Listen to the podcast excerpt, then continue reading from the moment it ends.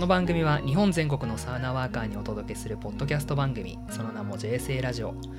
異なる会社同士がサウナという共通点だけを頼りに話し合いサウナと働き方をテーマに語り合います。第7回は TBWA 博報堂の徳野さんとアネーロ関谷さん。博報堂の竹下さんを交えて広告業界から見た第3次サウナブームをテーマにお話しします。ということで皆さんよろしくお願いします。よろしくお願いします。よろしくお願いしまお願いす。します。多分あの世間一般的には広告業界電通と博報堂以外知られてないと僕の古巣である ADK とか全然皆さん知らないだろうなとか思いながら。で TBWA って何なのみたいな感じのところもあると思うので広告業界からするとめっちゃ知ってますけどぜひちょっとなんか自己紹介がてらあの徳野さんアネロさんあそうですね。はいお願いしていいですか、確かに確かに。僕とまあ関はもともと博報堂好きなんですけど、まあ、そこから TBWA 博報堂っていう TBWA グループと博報堂が一緒に作ってる合弁会社っていう形なんですけどそこに出向しているっていう形ですかね。で割とそのグローバル系のクライアントさんだったりとか博報堂とはまたちょっと違うクライアントさんを取り扱いというか、まあ、ご一緒させていただいて、えっと日々仕事しているという感じです。ありがとご職業的にはそのなんか広告の中でこうなんでしょうデザイン系の方とかなんか CM 系の方とかいろいろ変わるかなと思うんですけど、徳野さんはそうですよねはい、どういうえっと。僕はそのアートディレクターっていう職種なんですけれども、まあ、いわゆるデザイナーですよね、はいデザイナー的な仕事をしていて、まあ、CM も作るしポスターも作るし、キャンペーンやるしっていう感じの、まあ、職種としてはアートディレクターという形です。関谷さんははい、えっと、アネロと言います。えっと、僕は職業、肩書きはですね、アクティベーションプランナーっていう肩書きで仕事をしてます。で、もともとはイベントの企画だったり、SNS のキャンペーンを企画するっていう仕事からスタートしたんですけど、で、CM 以外のなんかウェブや SNS で話題になる広告を企画してますっていうふうに言ってたんですけど、最近は CM もやるようになって、あの、何でもやるように。どんどんたくさんやるようになどるですねうんいう企画だったらメディアがニュースとして拡散してくれるかとか SNS で見た人がシェアしたくなるかっていうポイントで、えー、とその広告の媒体費っていうのを使わずに人がシェアしたくなる広告っていうのをよく企画してます。いわゆるこう PR みたいな感じの文脈のものかけるクリエイティブというかなんかそのアイディアみたいなところなんですかね。そうですね。はい。メディアが取り上げてくれる PR っていう手法を取り入れつつ企画を考えるっていう仕事をしてます。最近僕らはすごいよく一緒に仕事してます、関谷と徳野は。あそうですよね。なんか聞いたところによるとあの上司と部下の関係であいや、全然あのそんなこと上司みたいなことじゃないですよ。あのパイセン 関谷さんの方が格上なんで。パイセンパイセンとあれですね。割と結構。お二人でサウナに行ったりもよくする感じなんですかね。実はこの間初めて。一緒に行きました。サウナ部つながりで、それをはいはいこの後紹介いただいて、そうですね竹下君も一緒にはい3人で行きましたね。なるほど。じゃあ早速その流れで博報堂の竹下さん、は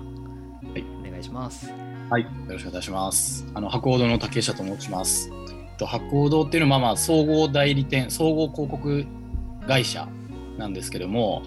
あのまあ CM を作ってるイメージが強いと思うんですが、まあクリエイティビティを軸にまあいろんなことをやってます。イベントを含め、まあ PR 含め、まあデジタル含めやってるような会社だったりします。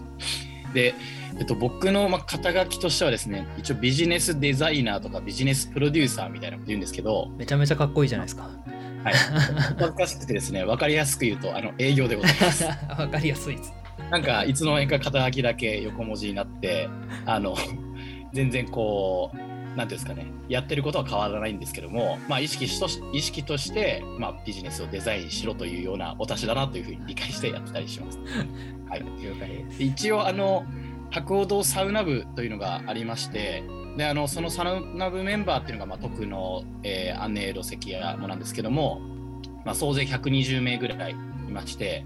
まあ、そのな部長というか主催というか代表というかちょっと肩書きもそこ決まってないんですけども一応発起人だったりしますと。でまあ、あのサウナつながりでいろいろこう知り合ったメンバーでいろいろあの楽しいことを企画でしたいなというふうに思って日々やっているような感じでございます。ありがとうございます。あれですよね。あの竹下さんと姉ロさんは同期ははいですよね。はい、はいというところで同期と先輩後輩とめちゃめちゃ関係がいろいろあるところの中での今日はサウナ談義というようなところで、はい、よろしくお願いいたします。僕もお願いします。はい、いつも忘れるんですけどあの司会はあの宮本ちゃんという形で以前あのそれこそ博報堂さんの次のというか ADK っていう広告代理店におりまして、まあ、そこでこう結構大塚製薬さんとかのサウナのキャンペーンとかもろもろ担当させていただいてた流れでなんか JSA とかいろいろ運営とかをやっておりますという感じでございます。僕はまあ元元広告業界みたいなところであと今前線でこう活躍なさっている皆さんとなんか一緒にこういろいろ深掘っていければなっていうふうに思っております。はい。よろしくお願いいたします。願いします。はい、めちゃめちゃこう軽いノリでそこまで考えずトピックだけこうあの並べてここから話していこうかなと思うんですけど なんか皆さんこういつ頃こうあのサウナ流行ってんなとかこうサウナあの気になるなとかサウナハマりだしたなみたいな時期とかっていつ頃だったかとかって覚えてらっしゃいますか？うん竹下君が一番長いのかな？そうですね。僕はハマったというかあの、えー、と大学時代にまあサッカー部だったんですけども、あのまあ、練習毎練習、まあ、収録練習があって試合前以外は、まあ、あの温冷交代浴でしっかりこうケアをしろってことがあってでいつぐらいですかね二十歳ぐらいの時に。あのまあ、温冷交代浴だと湯船にこう長いこと使ってられないので、はい。なるべく長いこと話してくっちゃべりながら入りたいなと思ってサウナに入って水風呂をっていうのを、へまあ、やえったのがきっかけですかね。でどっぷりハマった感覚もずっとなく、まあ、いつものルーティンのようにやってたんですけど2年前ぐらいになんかサウナがサウナというか銭湯が混み始めたなと思って、はいはい。ひょんなことで調べてみたら、まあ、茶道っていうのがすごい流行っていて番組もやっているんだみたいな、はいはいちょっと後発ですごいあの気づいたっていう形になります。もうあれですね実体験として気づかれたんですね。半ば初めは強強制というかトレーナーの指示でやってたような形です。なかなかいつ特殊の間にかハマなって 僕はだから竹下君よりはもうちょっと新参者で多分3年前とかだと思うんですよね。茶道よりはちょっと前だけどとはいえサ18ウナは年ぐらいで言われ始めてもともとですね奥さんの影響なんですよ。奥さんがやっぱサウナにいつの間にかハマっててはい。なんか肌にもいいしなんか結構女性にもいいっていうじゃないはいですか、はいはいお肌にいいと。でまあそううん。なんか 何でしょう。交感神経にもいいとか、はいまあ、そういう話とかって勧められて入ってってでもその時にはもうサウナ行きたいとかもあったんじゃないかなと思うんですけど、なんかまああの僕も入り始めてたし周りでもなんか流行ってるしなんか思ってたイメージと違うなってその頃に思ってたんですよねなんかサウナってすごいおじさんのものだと思ってたけど、意外となんかいろんなおしゃれな施設もいろいろあるんだってそのハマりと同時にそういうところを知り合ったなっていうのが3年前ぐらいかなと思います。18年ぐらいですね。ですよね多分。アネーロさんはなんか最近こうハマり始めたというところで、まあ、でもお仕事的にはこう PR 文脈こういろいろされてたので世の中のこうなんて言うんでしょうこう流れとかをチェックとかもされてたのかなって思うんです、まあ、すいません今めっちゃハードル上げましたけど。あのいやいや、でもあの僕は本当にサウナにハマった、ハマったというほど全然詳しくなくて、あの行き始めたぐらいなんですけど、えっ、と、サウナが流行ってるってのを知ったのは、2017年か18年頃に、えっ、と、女友達がですね、サウナ行きたいっていうロゴをなんかアイコンにしてた時があって、へなんかおしゃれなやつあるなってのと、あと女の人がサウナ行きたいっていうのがなんかパッと見てーあなんか新しい感じがするなって思ったのと、その子がツイッターかなんかで、整いたいってひらがなか、はいかんえー、とカタカナかで書いてて、なんか書き間違いかなって思ったんですよ。何言ってるか分かんなくて。はいはいはいはいはい。で、これどういうこと？って聞いたら、あの、知らないのかってなって、整うっていうことがあるんですよってのを知って、なんかそこのバズワードから、あ、そういうのがあるんだ、流行ってきてるんだなってのを知ったって感じですね。なるでまあやっぱ流行ってるのもあって、やっぱ一回行ってみようってのでいろいろ行き始めてという感じで今。なるほどですね、はい結構そういう意味で言うとやっぱ茶道とかやっぱサウナ行きたいのところのタッチポイントでのそのギャップギャップ感そのイメージしているものとのギャップ感とか結構こう印象深く刺さったんですね。と思いますね。なんかあの結構それこそ僕もサウナのと広告の仕事やってたのでなんかそこで全然違うあの提案資料とか見てたらコールトゥーアクションのあのが結構今大事だみたいな感じでちょっと前の提案に入ってたのとかがあってでいわゆるこうサウナ行きたいみたいな感じでこう動詞になっている。例えば大塚製薬さんとかだとポカリ飲まなきゃみたいな感じのこう言葉があの動詞になってるしなんか整うみたいなのもなんかこう新しい言葉としてこう作ってるみたいな感じのもその情報伝達なんかコミュニケーション伝達のところで結構あの寄与したんじゃないかなとか思ってたんですけどなんかコミュニケーションのこうプロの皆さんから見てなんかそういうところってやっぱあったりするんですかね？あめちゃめちゃあるなと思いました。僕やっぱり「整う」って言葉の発明はでかいだろうなって思いましたね、はい、やっぱり。なんか別に知らない言葉でも何でもないけどそれをなんか体の状態として言われるとすごい興味が湧くし、だから僕がハマった時にもやっぱ整うってことがすでにあって、はい、それこそ僕はあの漫画から入ったんですけど、はいはいはい、そこで整うみたいな話があってで整うってこととサウナ行きたい、うん、ちょっと不思議な名前のサイトがあって、うん、結構言葉の力はでかかったと思いますけどね。はいはいはいまさにそうですよね。なんか僕も昔からサウナは入ったことはもちろんあって、うん、あの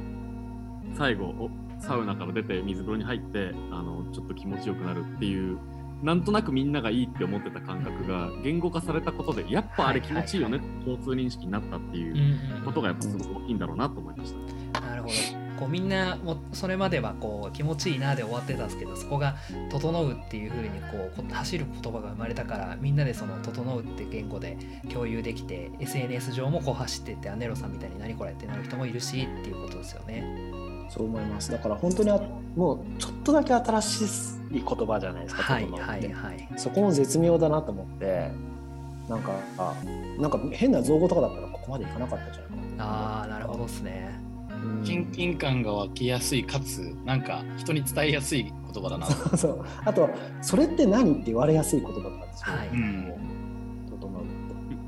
まさにそれって何って聞いてました、そうだよね。いやだから。私やっぱサウナ行きたいって名前は、さっき宮本さんがおっしゃった通りあの動詞になってるっていうのがすごいいいですよね。動詞というか願望になってる。いろんなサウナのメディアこれまでもたくさんあってますけどやっぱサウナ行きたいっていう言葉があってで実際それでつぶやいてる人とかあのロゴをあの SNS で発信してる人とかがいて、はい、でそれによってなんかあ俺も行きたいわって思うっていうきっかけもすごい生まれてただろうし、まあ、なんか言葉の力ってすごいあるんだなってのを感じましたね。うん確かになんかサウナ行くとかよりも整っちゃうとか整いに行っちゃうとかの方がフランクさも出て、うん、なんかすごい良かったですね。あとやっぱ田中克樹さんの存在もすごいでかいですよね。そうですよね。間違いない、ね、彼ってやっぱその僕美大なんですけど美大時代にやっぱバカドリルってやっぱすごく まあおしゃれでアホでなんかめっちゃいいみたいな人がやっぱサウナって言ってるって感じが程よいサブカル集と興味がある感じと、はい、あとまあ絵絵もねすごいいいですよね。あの、ね、気持ちよさ。いろんな要素がなんかすごいサウナといい意味でミスマッチしてて言葉もそうだし、絵柄もそうだしデザインもそうだしすごいなんかね入りやすい環境になってたと思いますね。なるほどなるほど。そういうところですね。こう結構イメージとしてはやっぱりなんか昔の原体験からもおじさんサウナ汗びちゃびちゃ汚いみたいな感じのこう、あの固定イメージから結構こう離れて整うっていう言葉だったりサウナ行きたい。であのあのサイトの洗練されたまあデザインの感じとかロゴとか含めてなんか逆のアプローチ。だけどなんかこうこざれなんでしょうね。こう嫌なおしゃれ感じゃなくてちゃんとサブカルチャー捉えた上でのこうおしゃれ感だったのがやっぱ結構ポイントなんですかね。いやまさにすごいと思いますねそれは。なんかあの僕もこうずっと、まあ、大塚さんのイオンウォーターの担当させていただいてたので、こう世の中化するところをこうずっと見つつ、まあ、途中で僕もあの退社しちゃったのでその後はあの外からっていう感じなんですけどなんとなくこうイメージ的にやっぱ行きたいさんの時ってこうカルチャーがどんどん生まれている感じというか、まあ、なんていうんですかブルータスブルータスっぽいというかあのそうですね。そうですね。なんかこう、うん。ガツガツあのめちゃめちゃサブカルクイ昔のクイックジャパンほどまでではないけれどもちゃんとなんかちょっとファッショナブル感も入っているような感じでこう形成されてきてでただなんかこうシーンが作られてきた後にあのそれこそまあ TTNE さんとかすごいこうファッション軸いわゆるこうあの、まあ、ゲーテとかこうファッション軸だとか、まあ、ちょっとなんかこれまでになかった麻麻布系というかなんかそっちの方のところでこうただそこでこう世の中化したなんかこうちゃんとおしゃれなというかこう一般化していったのかなみたいななんかこう2つフェーズがあったりするのかなとかもなんかこう見てて思ったりもしてましたね。うんうんうん、なんかその時に古いサウナが置いてかれなかったってのもでかいんじゃないかなと思いますけどああおっしゃる通りだと思いますねこれは。うんなんかそこもなんか古さが一つの種類になってるなっていうのもそう思っててなんかそこも含めて全体でサウナが盛り上がるとかなんか面白さとしていろんなところを捉えてる感じ、だからそのまあ茶道とかも全部紹介じゃないですか。いろんなところの紹介、いいところの紹介なんだけどそれがすごい平等だなっていうのが見てて気持ちいいっていうか、なんか面白いところですよね。なんか文化ってやっぱそういうところは絶対あって。確かに 確かに今のこう置いてかれないっていうのはすごい面白いですね。おっしゃる通りあの全結構なんかサウナ業界ってこうみんな違ってみんないいっていうこう、基本思思想がこうあるサウナの中にあるのでなんかそのやっぱり生きたいさん中心、まあ、生きたいさんその前の世代がこう培ってきてその、まあ、勝木さんとかあとはぬれずきんちゃんとかなんかその世代が培ってきてその後こう生きたいさんとかサウナキャンプとかこう出てきてこう作ってきたシーンというかみんなで、まあみんなでこう盛り上げてきたシーンのところがやっぱそういうこう気持ちのマインドセットが浸透してたんでなんかそのそれがあったおかげでこうみんなちゃんと置いてかれなかったのかなとかも今お話聞いててめっちゃ思いました。なんかその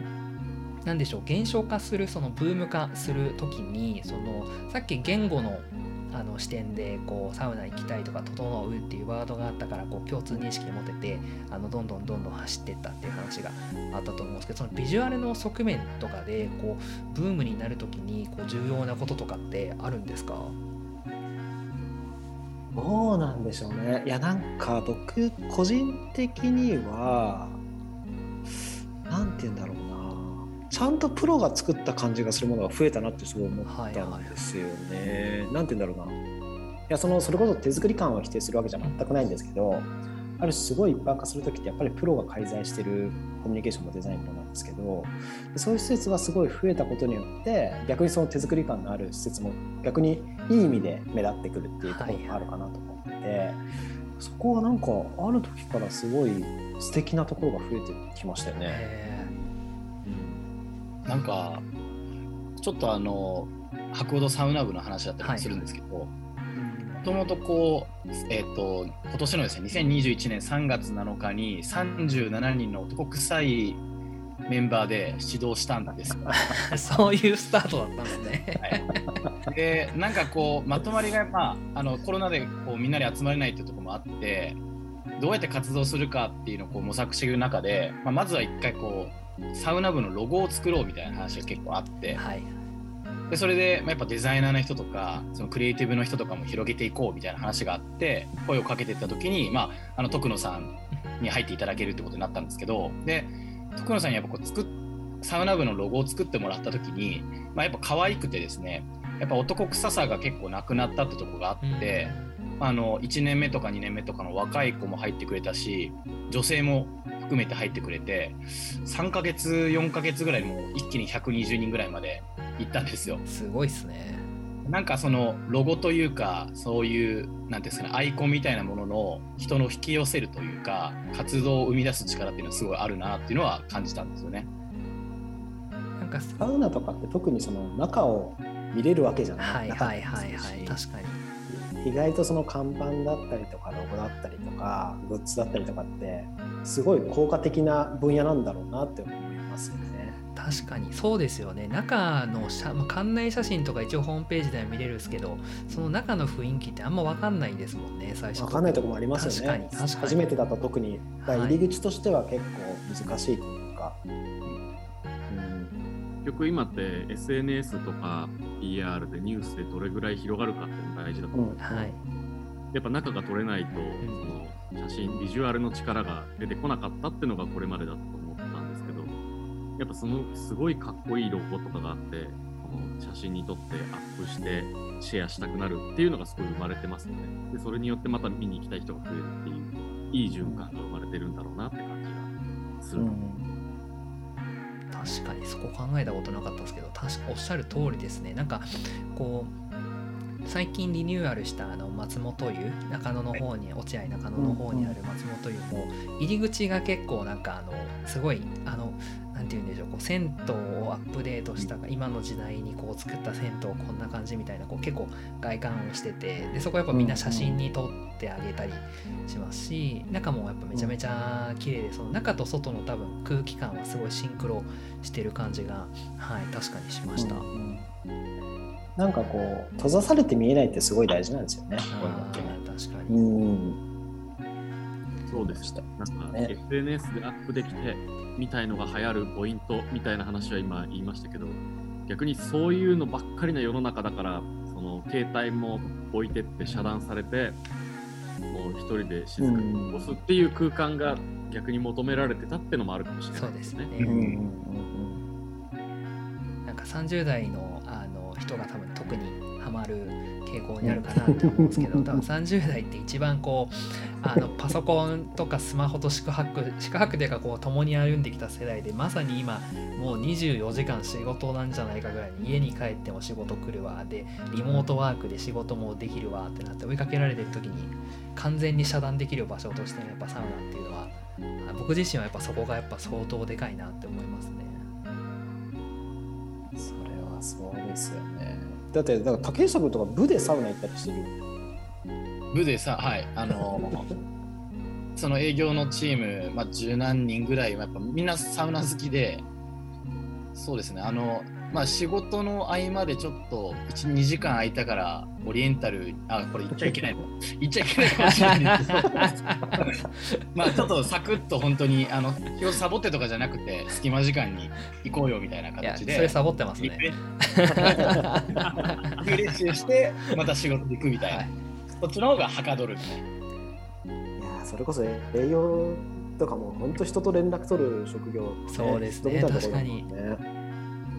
そうですね。うんあの一時期こう携帯をですねこう寝る時も胸に置いてやばい。何時振動が来ても起きる起きれるようにしてた時があったんですけど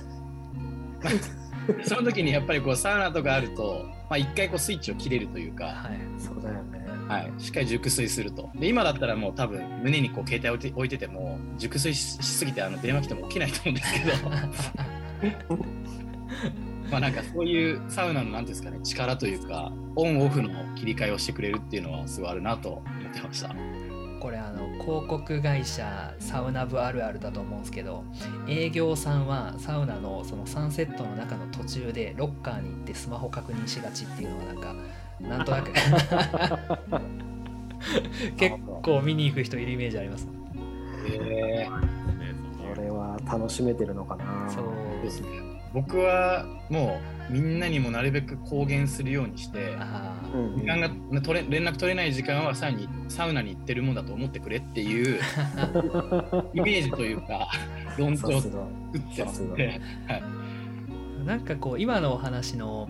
多分昔で言うと多分これがゲーセンとかだったんですかね。なんかそのササボり方じゃないですけどこう息抜きの仕方としてなんかそのいわゆるなんて言うんですかねこうアテンションを持ってかれるというかこうドーパミンが出る方向のものでやったりあと満喫とかなんですかね抜くとしたらただなんかこう結構心身ともにリフレッシュで一回リセットして切り替えてもう一回できるみたいなところもなんかサラリーマンに流行った要因の一個だったりするんですかね。きっとそうですよね。いや、身体的効果はよくわかりますもんね。うんめっちゃいますもんね。あの昼とかに行ったらサウナに。仕事しろよってなんかめちゃめちゃいつも突っ込みますけど自分もだなとか思いながら。そ うなんかそのサラリーマンのとこで行くとこう上司部下とかはい。うんうん同僚とかで行くとこうなんか仕事の話あのスーツを着て仕事着でこう仕事の話するとやっぱどうしても硬くなっちゃうんですけどなんかすっぽんぽんな状態で、まあ、どんなに上司がこう偉い偉そうなこと言ってもなんか滑稽な見た目あのなんですかビジュアルになるんでそういう意味でこういい感じにこう砕けて会話もできるっていうなんか仕事の話もこうしながらこう砕けて会話できるツールになってるのかなっていう気はしましたね。僕もよく後輩とかを連れて行って、まあ、ちょっとあんま仕事の話もこうメインじゃないんですけどさらってする時にもフランクに話せるっていうのがあったんで結構効果的だなっていうのは思ってました。いやいつかクライアントさんと行くようになるかもね、もう何回か行ってます。すぐ誘います。二言目には。いいですね、いいですね。私はゴルフでそれが起きてたのが確かにそうですよね。いやなんかこう結構あの多分今のこうお話って自分こう時代における何て言うんでしょうこうどんどんアテンション取られて自分の完全なオフの時間がないみたいな文脈のお話とあともう一つコミュニケーションのところのなんか話のなんかこの二軸のお話があるのかなっていうふうに思ってでちょっとなんかそこ深掘っていけるとあのインサイトをこう探りに行けるとめっちゃ面白いなと思ったのでちょっとそこのお話をしていきたいんですがあの実はあの前半としては尺としてはもうがっつり